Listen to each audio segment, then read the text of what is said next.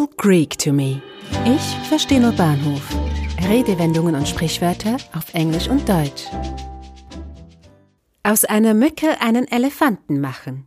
Make a mountain out of a molehill. Es ist viel angenehmer, mit Menschen zusammen zu sein, die nicht aus jeder Mücke einen Elefanten machen. It is much more enjoyable to be around people who do not make a mountain out of a molehill. Da kann man nur zustimmen.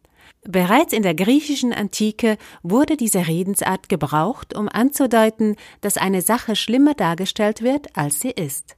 Der extreme Kontrast zwischen einer Mücke und einem Elefanten, im Englischen zwischen einem Maulwurfshügel und einem Berg, soll in grotesker Weise hervorheben, wie übertrieben eine Kleinigkeit dargestellt werden kann.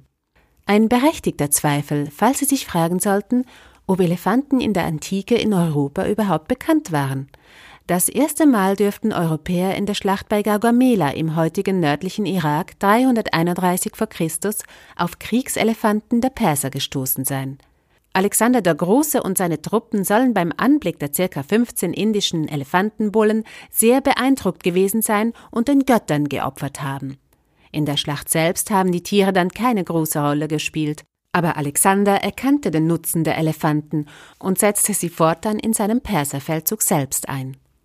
Erasmus von Rotterdam hat die Redensart vom Griechischen ins Lateinische übersetzt und in seinem Werk Adagia festgehalten. Adagia ist der Plural vom lateinischen Wort adagium und bedeutet Sprichwort. Es ist demnach eine Sammlung von antiken Weisheiten und Redensarten, die er im Laufe seines Lebens darin definiert und interpretiert sowie Ratschläge zur Anwendung gibt.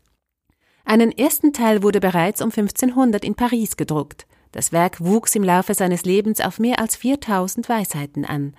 Es war lange Zeit sein bekanntestes Werk und eines seiner meistgelesenen Bildungsbücher, insbesondere in der Zeit der Aufklärung.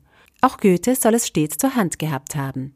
Ob Nicholas Udall, der teilweise die Werke von Erasmus ins Englische übersetzt hat, den Maulwurf und den Berg zur Redensart von der Mücke und dem Elefant dazu gedichtet hat, bleibt ungeklärt.